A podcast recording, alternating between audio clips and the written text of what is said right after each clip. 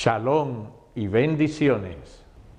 Estamos de regreso a las raíces de nuestra fe hebrea, a la de nuestros padres Abraham, Isaac y Jacob. Y en ese caminar encontramos tanta diversidad de pensamientos y creencias como maestros se levantan. Ministerio Puerta de Salvación presenta Conociendo el Camino.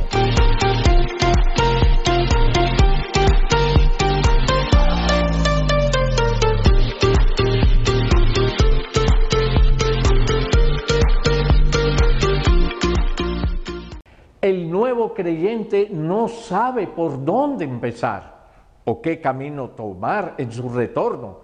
Hay tantos como en el cristianismo y cada uno asume tener la verdad.